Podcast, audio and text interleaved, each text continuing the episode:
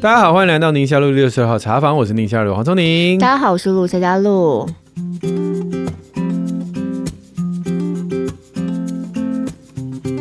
今天这一集上架的时间是春节的前一周。嗯嗯，我现在已经染上了露露暴食的这个坏习惯了。开场不知道讲什么就，就今天是春节的前一周，快要进入到兔年喽！祝福大家 Happy Together！哦耶，很好啊，很好，这招学起来你不觉得很百用吗？放到哪都很好用。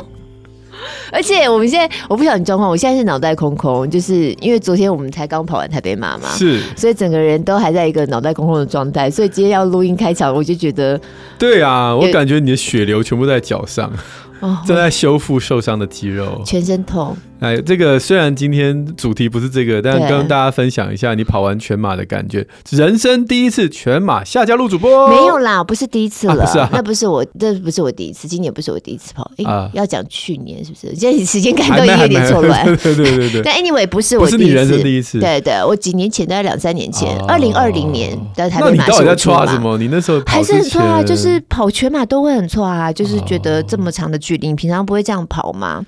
对啊，全马破 personal best 破 PB，夏家路主播耶，开心，什么感觉？就是真的很开心，而且就有一种我的跑步人生，嗯，达到了巅峰了，我应该要见好就收。我问你、喔、我觉得我不可能再跑更快了。我这次真的跑超过我预期。对啊，我看你一开始五分多速这样一直冲，到后来变六分。对，一定的，一定。但是整个掉速的状况也没有我预期的那么的快，或者是掉的这么的严重。哎、欸，你们夫妻是一起跑吗？当然没有，他早就跟我拜拜了。他就是也在比较前面的地方，他跟他的跑友们跟他差不多速度的，哦、他们自己去跑自己的。对嘛？我就想你们夫妻跑全马应该会吵架吧？为什么要吵架？就如果约好一起跑。一个叫你快一点，一个叫慢一点，不会不会不可能不可能，就是因为我们都很知道自己的速度嘛，就不要不要互相。对对对，那他有他自己的期待值啊，所以他就找能够把他那个期待值逼出来的跑友跟着他们跑。那我就拖着一个我真情部落格的制作人，我知道我知道，他本来就是常年跑步的好手，他就陪着我，然后拖着我跑这样子，因为他本来能力就比我好，所以他可以带着我。OK OK，对，通常我们跑步如果需要人家带，就要找一个能力比你好的来带。那你干嘛还觉得这是你的巅峰？他就是你的指标，你只要跑得跟他一样，就比你现在更好嘞。因为我本来就不是跑很快的人呐，所以我原来就、哦、像我这次设定四个小时四十分完赛嘛，然后我最后跑完四个小时二十三分，我真的觉得天哪，我我人生这样够了。但你有想过，我也认识你那位制作人朋友，他腿比你还短。哎，你知道他每一集都会听吗？所以我的意思是说，你有什么理由不继续努力呢？你知道为什么我把话题带到这儿吗？因为我知道，如果我不这样讲，你就会叫我继续努力。所以今天我没有打算要谈我。不是，你才第一场，你才第一场半马。今天早上下楼梯像八十岁的老辈，我你还好啊？我看你，你今天一进到录音间，我就看你那个脸色这样神色自若。早上去查房，以前我查房那一阵风，哇，那所有的住院医师跟在我后面，那学长来不及的脚步。快这样对，今天就是哎，老老师你 你确定？他们知道你昨天有跑马拉松吗？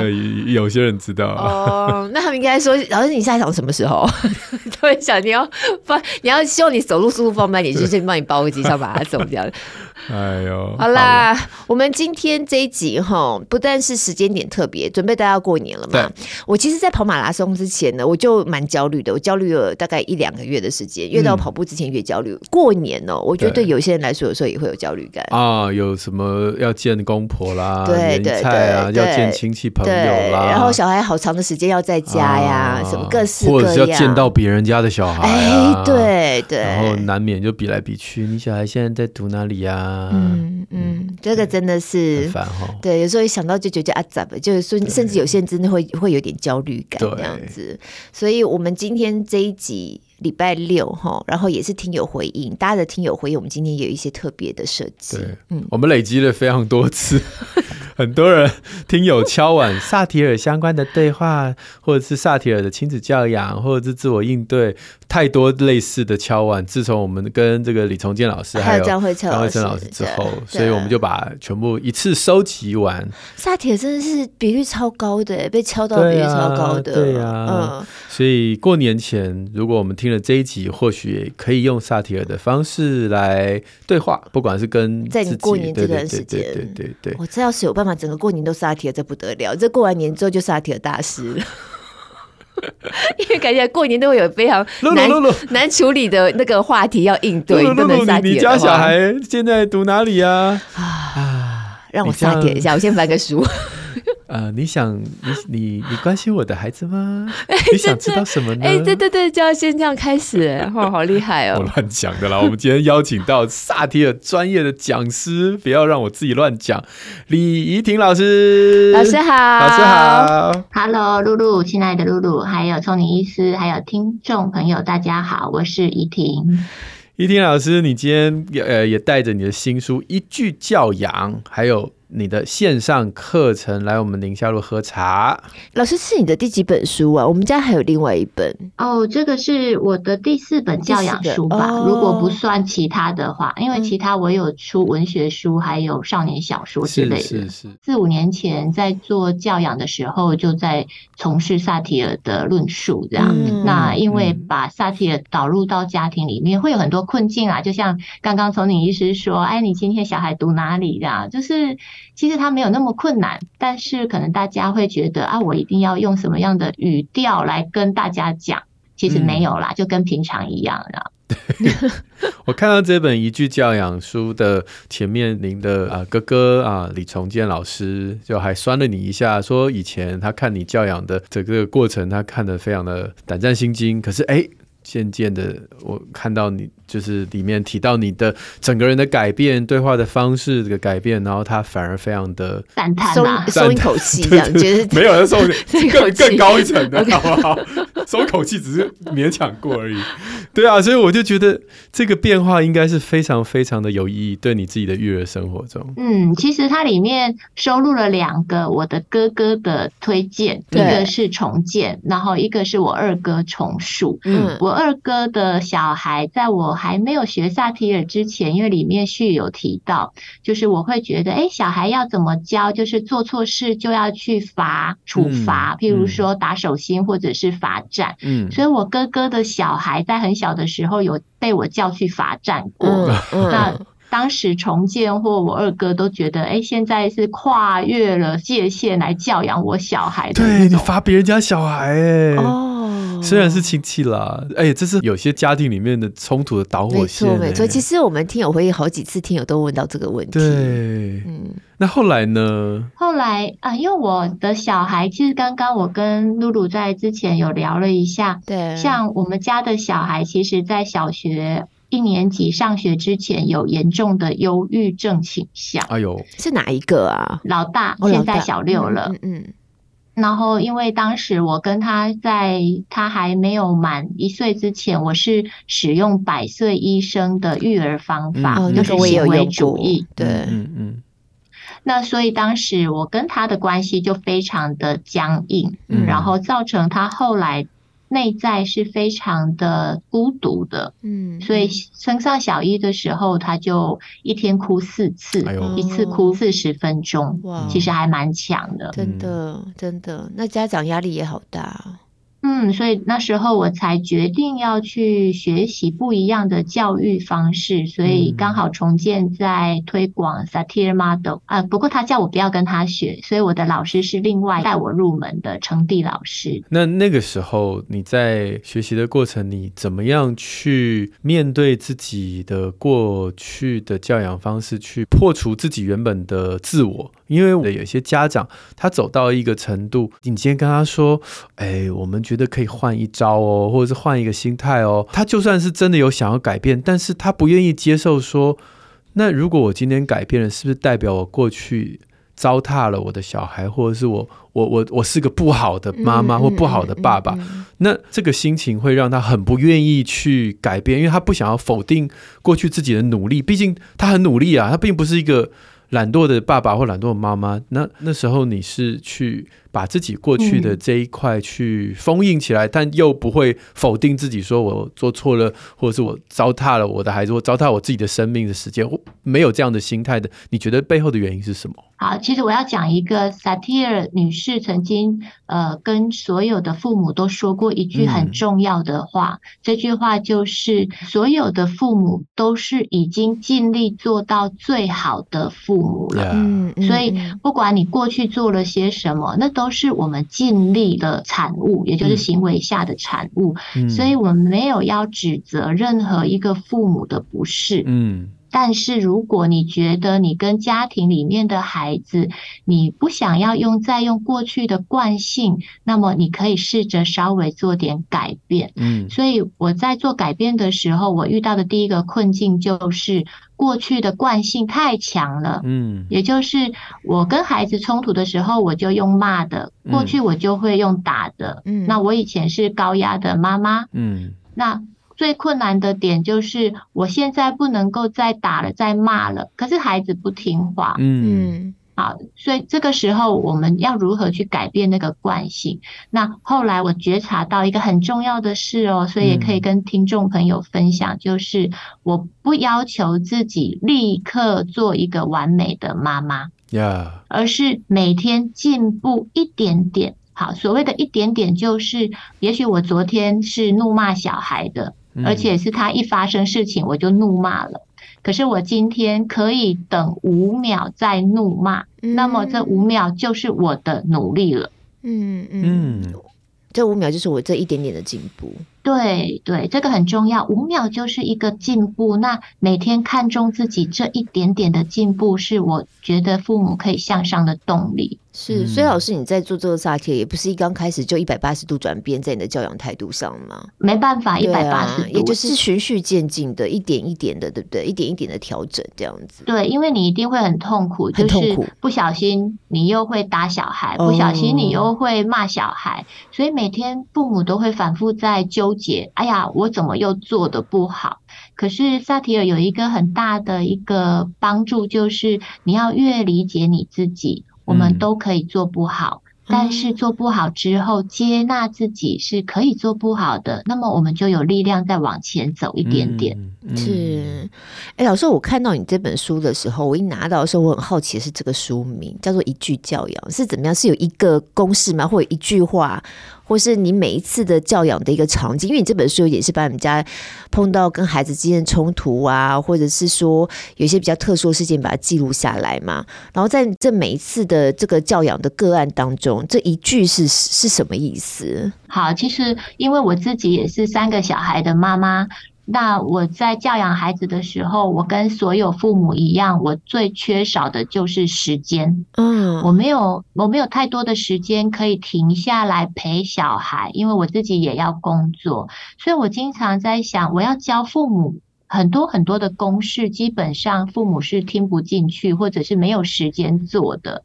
那我就把最重要的一个东西带出来就好了。这个东西叫做。你不管在任何情况底下的冲突，都请你说出一句连结的话。嗯，这一个连结的话，那么你就可以牢牢的跟孩子永远的保持关系良好了。那这不就是最好的教养方式了吗？所以所谓的一句教养，就是说出你底层最渴望的一个连结的爱的话语了。嗯，例如什么？例如像“我爱你”这样子嘛？虽然你做错事了，可是妈妈还是爱你，这种算是吗？啊，这种算。但是、嗯、呃，我们可以再转化一下。譬如说，我书里面有提到，我有一次带着我们全家五口去夜市。那在这个过程里面呢，我的小孩太吵了，然后导致我的先生愤怒。那所谓的吵，就是老大，我们家的老大，他其实是比较高敏感的，所以弟弟妹妹弄到他，或者是不小心言语上激怒到他，他会全力反击。所谓的全力反击，是包含手脚都会来，跟言语上都会来。哦、嗯，所以爸爸就觉得你每次，你每你每次都用这样，对对对。那这句话是地雷啊，所以呃，爸爸一讲完。我们家的老大当时十一岁了，他也非常愤怒。所以后来我们找到停车位要下去夜市的时候，两个妇女就在夜市的路口处就大吵起来了。那一次，呃，状况是比较麻烦的，因为在所有的人的面前，很尴尬。那对，然后女儿就说她要回车上，因为爸爸大骂一句，就说你们这么吵，以后不要来了，都通给我回家。嗯，那我的大女儿当时就。青春期嘛，所以他就抓住爸爸的语病，就是现在就是不要去夜市了，都回家。所以他就跟爸爸说：“好啊，好啊，谁怕谁，那就回家。”哦。可是我们好不容易才到夜市，所以他就说：“妈妈，那爸爸说要回家，那我们就都回家好了。”那所以在当下，我一个妈妈处在中间的角色，应该怎么说话，对怎么做？嗯嗯。所以这就考验一句教养的精神。就是你既要连接孩子，嗯、你也要连接先生。对，所以当时我就问爸爸：“我说你是真的要回家吗？”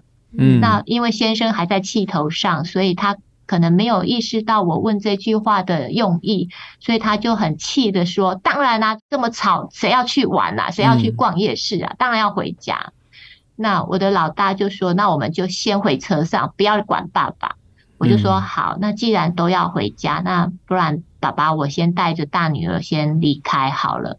那那个当下我就知道我的先生其实只是在讲气话，因为他整个脸色瞬间就垮下来了。嗯，因为他不知道我真的会去照做。嗯，那我就跟他说，其实我知道你很想逛街吧，没关系，你就带着两个小的先去逛夜市，那我陪着老大回车上等你们。所以这句话既接住了爸爸想望要去逛夜市的渴望，嗯，但是又让三三就是我们家老大觉得他是有陪伴的，嗯，所以当下我就跟老大说：“妈妈先陪你回车上。”所以可是后来我们家老大有了我做靠山以后，他的气焰更大了，嗯，所以爸爸就骂他说：“都是你呀，你看。”然后我们家老大他就说。谁叫你吵什么吵？吵屁呀！好，就是他讲了一句很不好、不雅的话。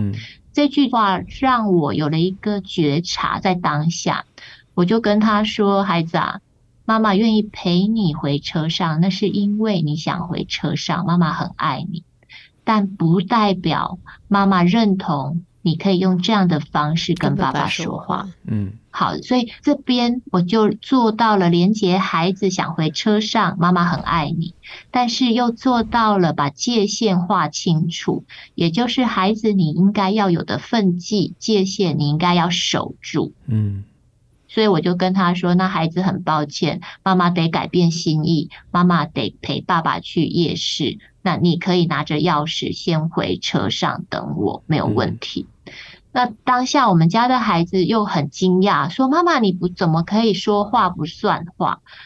我说：“我是赞同你先回车上，不代表你可以讲不好听的话、没礼貌的话。所以我说我得在这个地方改变。但如果你愿意陪我去先逛夜市，先吃个饭，妈妈很乐意有你陪着。”嗯，好，那这一句话就是一句教养了。其实我要做的就是连接每一个家人之间的情感。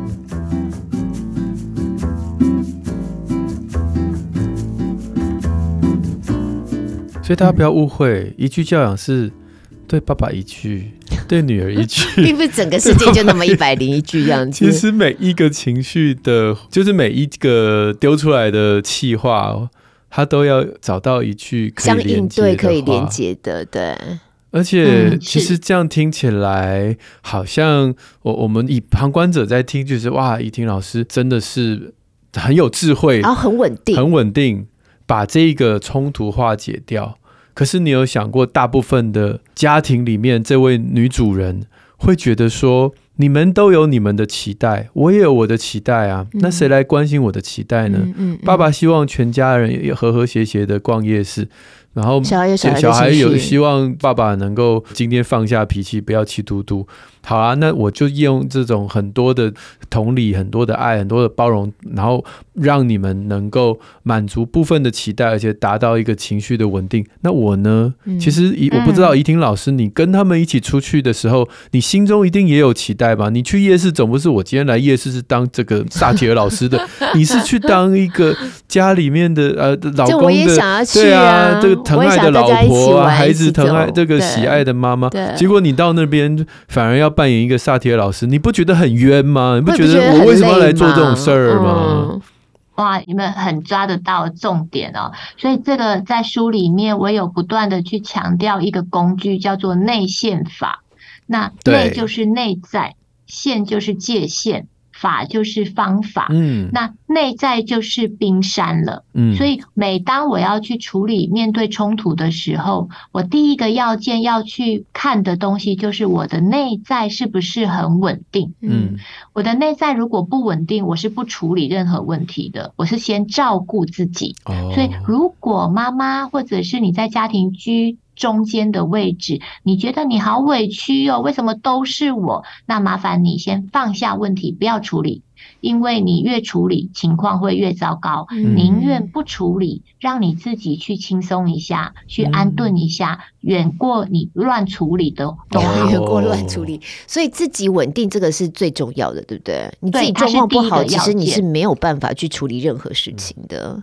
是，所以在这个事件里面，我其实会不断的去审核自己，哎，我是不是也很愤怒？如果很愤怒的话，就要记住，情绪是大火，我来了，记得快跑，因为情绪加情绪就会引发核子弹了，嗯，就是没有办法平稳的去处理任何事。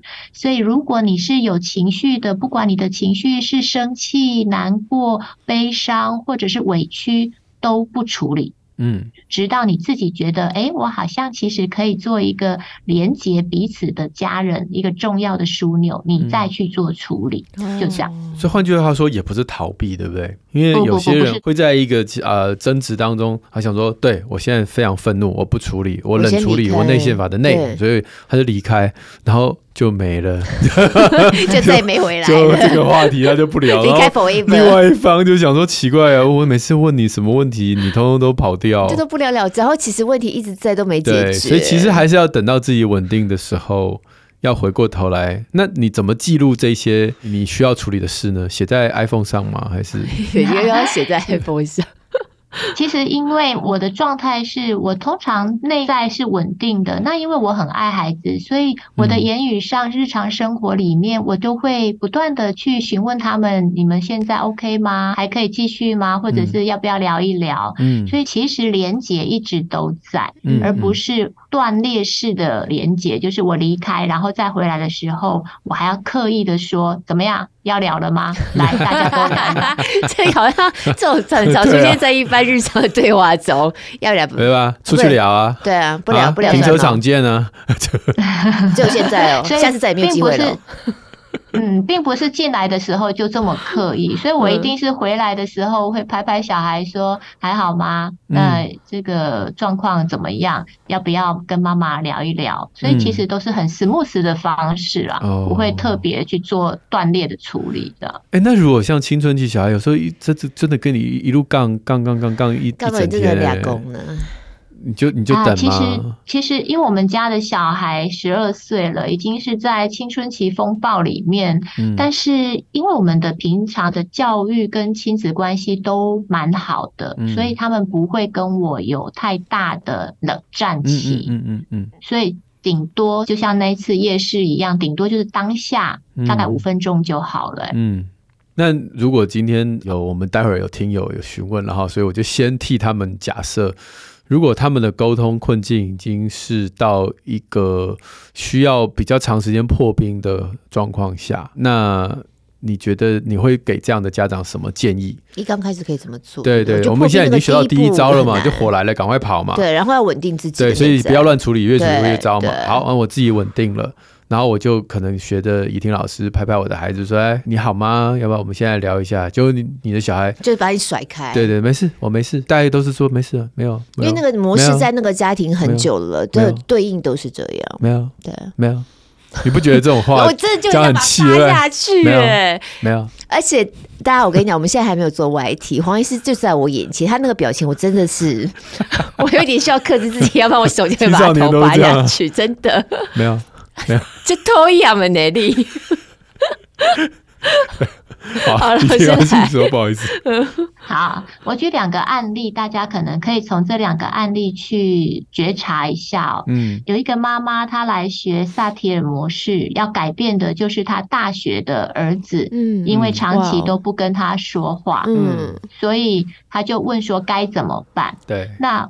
他大学的儿子已经两年都不跟他说任何一句话，每一次回家他都甩门进房间。哦，我把门给拆了，对，换帘子，对，就就一甩，哇，所有珠子都掉下来，滴滴答答，滴滴答答，而且要用珠子那种，不是布帘哦，没有用啦。好，老师继续。好，那所以呢，那个妈妈因为她有来学改变自己。内在的如如何稳定，所以他只做一件事情，就是每天帮孩子削水果，因为孩子其实连出来吃饭都不会，水果也不会吃，但是他就只做一件事，每天把水果放在桌上，然后敲敲孩子的门，告诉他。孩子，妈妈有切水果，等一下如果想吃可以出来吃。那这个孩子因为长期冷战，所以一年都没有跟妈妈做连结，也没有出来吃水果。所以，但是妈妈还是每天很平稳的帮孩子准备一份水果放在餐桌上。那一年过后，妈妈那一天也在。这个客厅在看电视，他的儿子就在一年后从房间的门里面打开来，然后就拿了水果吃，然后就跟妈妈说：“妈妈，还有什么可以吃的吗？我好饿。”那个妈妈瞬间从沙发上跳起来，就说：“马上做，你想吃什么？” 是因为一年前的水果已经烂了吗？还是 他已经一年都没吃了？这孩子也够可怜了。所以孩子没吃，就妈妈吃掉了。对，说一年前 好，这个案例其实要跟大家说，爸爸妈妈，你们的改变可以允许自己等待多久？如果你们。你们的长期的亲子关系已经固着、僵硬到很严重了。对，那你愿意等孩子多久？嗯，嗯，因为他需要一点改变的时间。是，那这个孩子因为两年都不愿意跟妈妈连接，嗯，所以妈妈用了一年的时间把孩子从房间里面引导出来。其实这一个步骤是非常非常难的。嗯，但重点是妈妈持续的稳定自己。那这个好处就是孩子会看见妈妈的稳定，嗯、孩子会觉得哎，妈妈不一样了。嗯嗯嗯嗯。那这个才是给孩子的讯息，比较重要的讯息。这真的太难，难是难在这过程当中，一年真的很久哎。那如果两年呢？我怎么知道我这样切到要切几年呢？可是你想想看，一个孩子会等一年，你就知道你以前对他伤害有多大了。就不知道他们之前发生了什么事。嗯、我之前有个同学，他跟跟我说，他妈妈叫他出来吃饭，然后他不出来，他妈妈说，到底要不要出来？动。然后他打开门，门上有一个菜刀，真的假的？真的真的真的。然后他心想说：“我如果早三秒开门，那菜刀不在我脸上吗？”哇，这也太八点档了吧！这怪不得都甩门啊！真的，你想想看，刚刚讲的那个家庭啊，两年不跟妈妈讲话，妈妈花了一年时间切水果。那个他大学生，他在一年大四就毕业了，差不多毕业了。不过他跟、啊、他应该有被延毕了，所以。来，还有机会，长扯很远。哦，我觉得好有耐心哦，这真的好挑战家长哦。爱是很久忍耐，你不是说吗？对啊，头也忍耐，我也忍耐，忍耐到底啊。对啊，嗯，所以这个就是家长，你要做什么样的改变，可以等待孩子多久，这是必须要先去思考的一个问题。如果你今天学萨提尔，你立刻要让孩子改变，那我得说，萨提尔帮不了你。嗯嗯，他可以做到的是循序渐进，帮助你跟孩子拉近彼此的关系，啊、这个一定是可以的。对，这感觉起来叫孩子越小开始越好。没错，对，没错。所有的事情真的学龄前就很重要。好、我们回到内线法，就是内在是平稳的，是内。哈，界限。那界限呢？第二个界，好，戒就是界限 不是这边内戒法。可以可以，没关系，就是限就是界限。嗯、那譬如说，我跟家人之间，我有我的需要做的责任的事情，那孩子有孩子的，爸爸有爸爸的，嗯、每一个人都把分内的事情做好，这个就叫做界限。嗯，那。举个例子来说，譬如我们家老二四年级了，那一天跟爸爸说他有数学的除法不会，嗯，于是爸爸就说：“那我教你。”诶，没教多久，两个人就吵架了，这是家庭 常见的纷争的，嗯。那可是吵完以后，爸爸就说：“那我不要教了啦，你去问妈妈。”嗯，好，那老二就来到我旁边就说：“妈妈，你可以教我吗？”我说：“好啊，我教你。”所以我就当下我就想教他的时候，我的先生就在旁边不停的跟我 murmur 说：“哎呀，你教这个吼，你的方法不好啦，因为啊，你这样教孩子听不懂，你要用我的方法教。”你要不要先学会我的方法？来，我教你我的方法。你拜托 看一次就好了。拜托你看一次。我的先生希望我先学会他的除法，再来教我们家的老二。嗯，那这个就是界限不清楚。好，你看，如果我跟孩子之间是有一条线，我可以教他数学。那我的先生其实跟孩子之间也有一条线，他也可以直接教他数学。可是你看，我的先生希望他先教我啊，我们之间有一条线。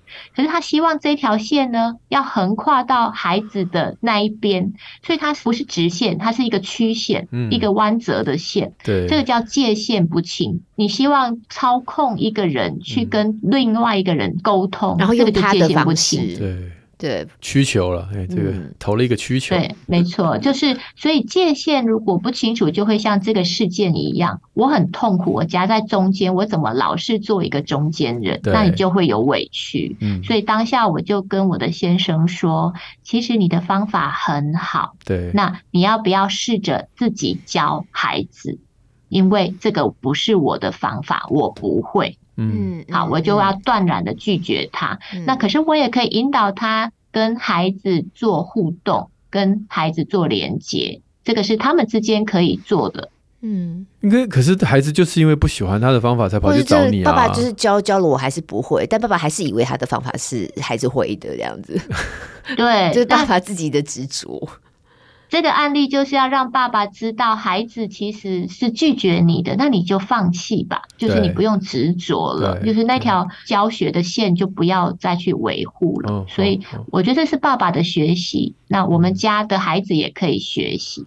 所以我当下我就问我家的孩子，你要学爸爸的方法还是妈妈的？那这个要很清楚。我想要学老师的方法，老师改考卷。没啦，因为我们通常都在讲说，因为就是你数学太好了，嗯，就是比如说你会去问唐凤有关除法的问题，他一定解释的你听不懂，你一定听不懂啊，对，所以不是你的方法不好，是因为你太高档了。你等那个高中以后微积分再教给你，小学这种数学就交给我就好了。哎，哎，这样子有没有？会讲话哎，大家都开心。嗯，你蛮会一句教养的。哎，老师称赞我哎。因为我常被我老婆这样说，我真的。那还好你会微积分，那我老公就傻眼，就是因为他也没学过微积分。我看，嗯，好，这个是界限的部分。对了，我觉得界限真的是，刚刚怡婷老师自己就有一个有趣的自己曾经做的事，就是处罚别人家小孩嘛。对对对。所以如果那时候你的对你的弟弟如果有学萨提尔，他他会怎么跟你讲？说嗯，依婷啊，依婷，这我知道你很爱这个侄儿，但是哎，侄儿还是侄女，我也不晓得。对，所以我觉得这个是这个也是另外一个要心平气和说的事。所以果然内线法的内在线之前，对对对对对，都是最核心的，对不对？因为你如果心、嗯、没有心不平气不和，然后你就说走开啦，那个界限一下就乱了。对啊，我在教你，那边啰里吧嗦什么点点啦？对对啊。那就我觉得界限是一个很好用的工具，因为它再放大一点就是规范了，嗯、就是一个人叫界限，嗯、家庭里面的叫规范，嗯，学校的叫校规，所以其实多个人的就叫规范。是、嗯，那我常常会用规范界限来教育孩子，嗯、而且爸爸妈妈可以很轻松哦。嗯嗯。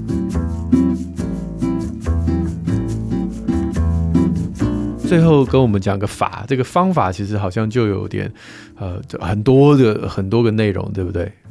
对，其实他在对话的领域里面，我习惯用的就是听核心，听核心。就是对话的方法，三步骤：听就是倾听，核就是核对，嗯，心就是用心的欣赏。是，所以如果你想要用对话来接近孩子，那这三个动作如果都可以做到的话，就可以靠近孩子了。嗯。这个内线法是三个自觉哈，就是内在，然后界限跟方法，而方法里面又有三个啊重点，就是倾听、核对跟欣。欣赏、欣赏、欣赏。欣对，好，那我们今天就借由老师在一句教养里面的这六个自觉来回应我们。基础架构先，听听友的。种种问题。我们花了很很多时间来做基础的建设，对基础建设，接下来就题目超多的。已经过了，所以我们这一集会从那个过年前做到过年后。啊。好好，小编帮我们卡个时间，差不多了，我们就换下一集继续哈。对对对，好，我们第一位是林雅娟哈，她说，因为我我们可能在某一集有特别提到刚才这个内线法的内哈，就是说遇到。自己内在很冲突的时候，赶快先离开现场，冷静。他说这个方法很棒，但是孩子在某个阶段啊，情绪一来，妈妈很生气了，他还是要黏着，你要去哪里？不要走呀！他说你没有办法把该做的事做好，也没有办法把让妈妈能够离开冷静，该怎么办？嗯。嗯，其实这个是刚开始要学。呃，情绪是大火，火来了，记得快跑的这个初学者的困难题，嗯，也就是孩子如果太小，你会发现孩子根本抱着你的大腿都没有办法让你离开，那个火会跑，我会跟着你跑，你没有办法离开他，怎么办？走到哪跟到哪。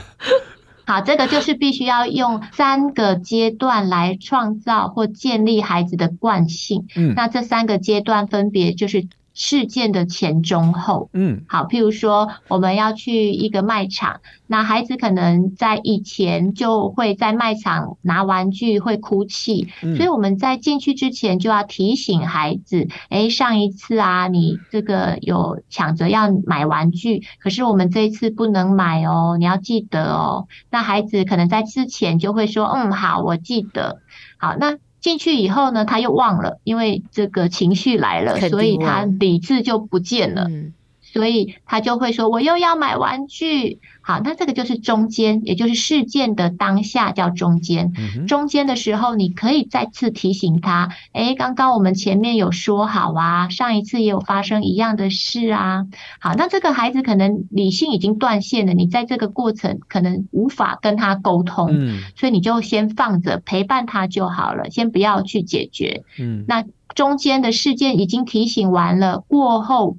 就事件过后，你们两个都已经情绪已经消化完了，已经隔了几个小时了，他比较稳定了，开心了，你也比较稳定了，你再利用呃后面的时间来协商。譬如说，你已经离开卖场了，孩子也哭完了，他恢复理性了，你晚上的时候找一个时间问问孩子，哎，孩子啊，今天我们在卖场，我们又吵架了耶，那妈妈不是跟你之前有协商了吗？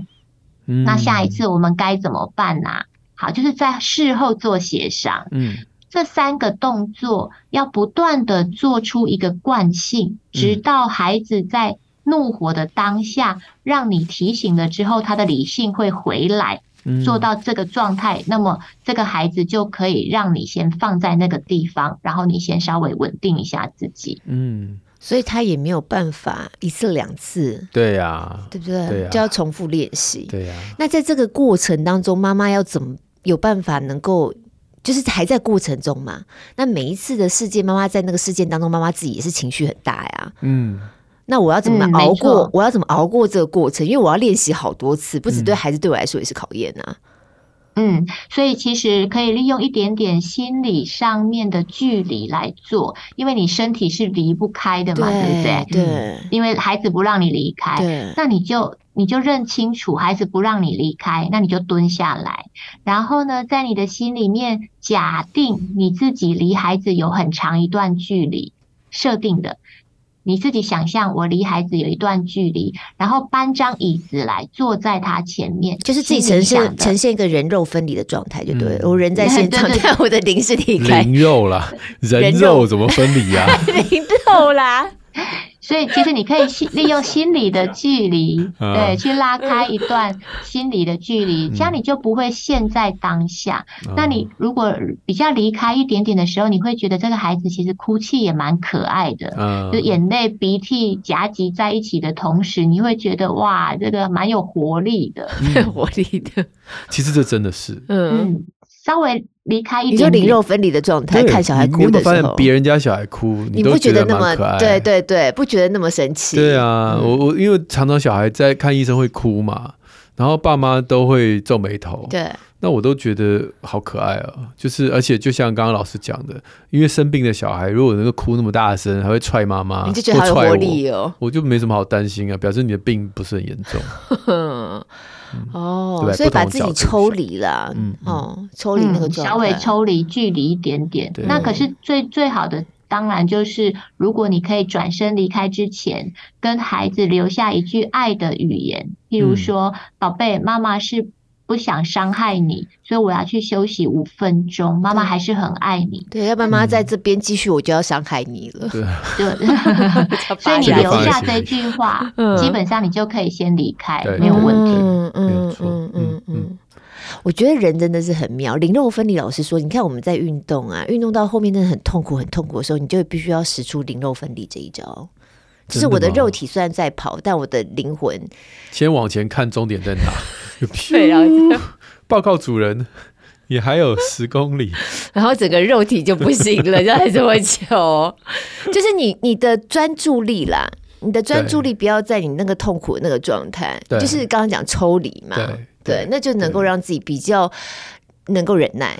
怡婷老师，请问在抽离的时候啊，你会自我的对话吗？嗯因为，因为我们我基督徒的话，我我在抽离的时候，我会祷告我会祷告，嗯，就是因为你要转移那个观点嘛，就是从那个专注在孩子痛苦的那个过程，转移到一个哎、欸，其实有祝福在里面啊，孩子。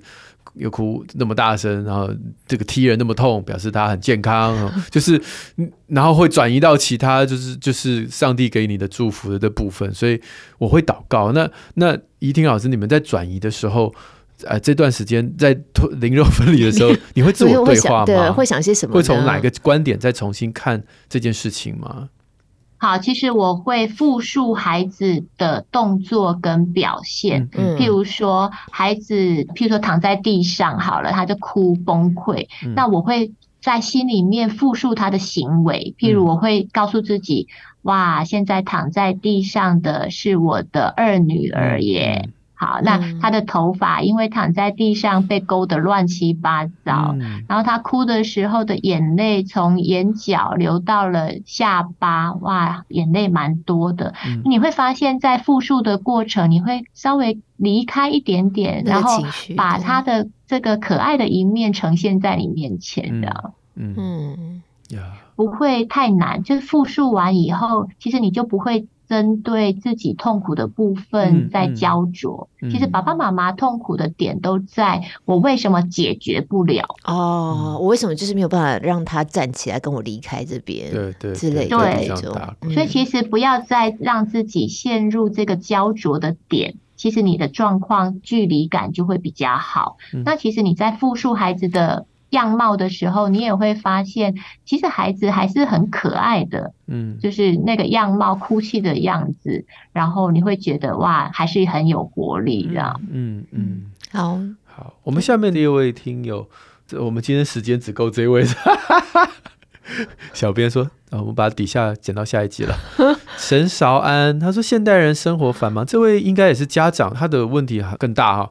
他觉得总是各种追赶、跑跳碰，努力的度过每一天后，就觉得好累哦。对。然后他知道现在的努力是为了成就一个什么东西啊，比如说成就呃小孩或自己的未来等等，但还是有一种浓烈的忙活感啊。停下，就是像陀螺转一样的感觉。对对对，嗯。然后。希望自己能够停下来，希望自己更优雅、更从容，但是优雅没两下，有点像我们平常出国的时候，就觉得、嗯、哇，就是我可以如果常常保持这种步调多好，你回国就立刻对对对，优雅个没两下，又被逼得各种忙乱，对，那就会回过想说，二三十年前肯定不是这样的生活步调，为什么现在越来越忙乱的感觉？对对，好，各种就社会上的改变啊，然后让大家一起提升，却一起忙碌，是为什么这么累？那这个当然最后没有个问句啦，只是说，我想很多人都有这样的心情，在这个时代中，嗯、怎么样让自己能够心不要这么累？对对对对。对，我觉得都市人尤其是这样。嗯、对啊，嗯。一听老师觉得呢？其实确实哦，以前农业社会，像我妈妈在跟我们聊她以前的养孩子的经验，她都跟我开心的说，以前养孩子啊，你只要把孩子放在门前的婴儿床上。然后啊，这个孩子就会被邻居抱去一整天，嗯、到了傍晚才会回来。到了十八岁才回来，太扯了，你们。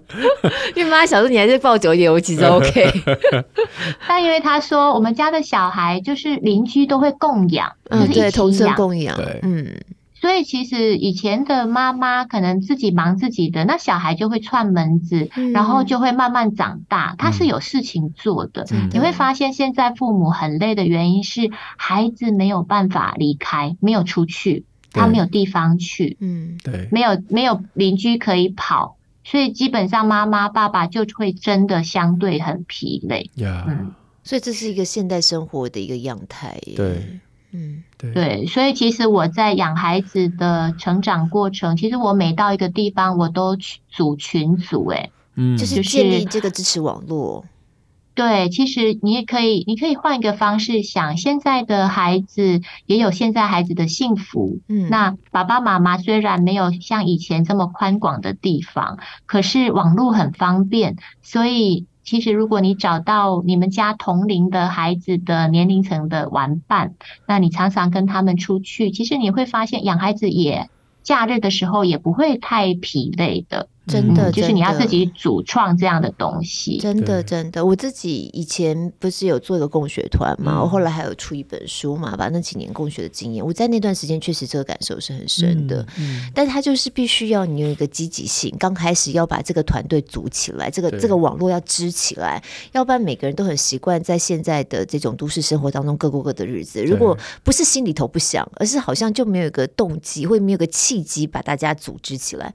所以当有一个人出来做这个事情，这个网络组织起来，其实对每个人来说，对每个参与当中的家庭来说，都会有一种松一口气的感觉。呀呀，不过那真的是很棒，但是也还是没办法回到过去这种，因为那个串门只是孩子自己主动去探索的，对对对，那跟现在就是在还是在一个框架下，但是当然选择变多。对对，就像刚刚老师讲的，我们还是有很多很棒的事情在现在发生，但是不用不同时代有不同时代的困扰，样态不一样啦。其实学校里头，孩子同班同学，他们的好朋友跟家长之间，家长就可以开始建立连接了。孩子的朋友，然后家长之间开始建立连接。我们家是真的很常这样哎，所以我们家连那个小的啊，才幼稚园学龄前。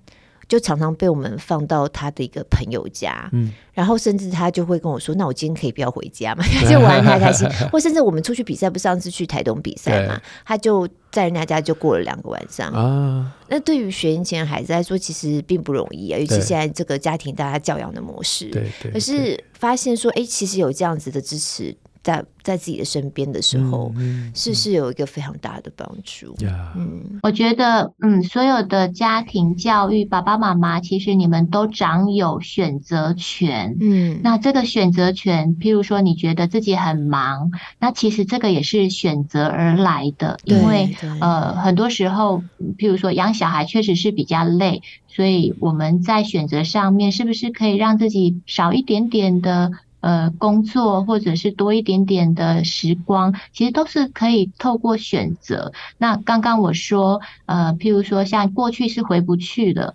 但事实上，如果你要选择，嗯，帮助孩子创建一个群体的生活，这个是可以的，这个真的是可以的。爸爸妈妈如果示范了群体生活的样貌，孩子是会学习的。嗯，比如说像我自己在每个班，我们的孩子有三个班级，每个班的群组都是我建的。哦，所以其实你正在示范一个生命的样貌。所以如果你觉得自己的孩子跟过去的孩子比较没有腹地可以玩，你可以创造出来。好。希望今天这个我们的第一集，一听老师跟我们 feed 的第一集，我们大家很能够有很多收获。但是问题还有很多，所以我们先先到这边。对呃，先今天在节目最后推荐亲子天下线上课程啊，怡婷老师的一句教养，让萨提尔带领孩子成为具有生命韧性的主人。那在这个书本上面也有连结，会放在我们的节目资讯栏。节目资讯栏里的。好的。对，然后一样会，因为是亲子天下出的嘛，所以。一样会在我们宁夏路好书专卖店，嗯，所以朋友们有兴趣的话，可以赶快先去参考一下。那下一集呢，还有很多呃许愿池的问题，我们会放在下一集来再请一婷老师来跟我们聊一聊。那大家今天呃喜欢我们的节目，就帮我们在 Spotify 还有在那个 Apple Podcast 帮我们五星赞一下。许愿池也持续开放当中，我们就下礼拜六空中再会喽，拜拜拜拜拜拜。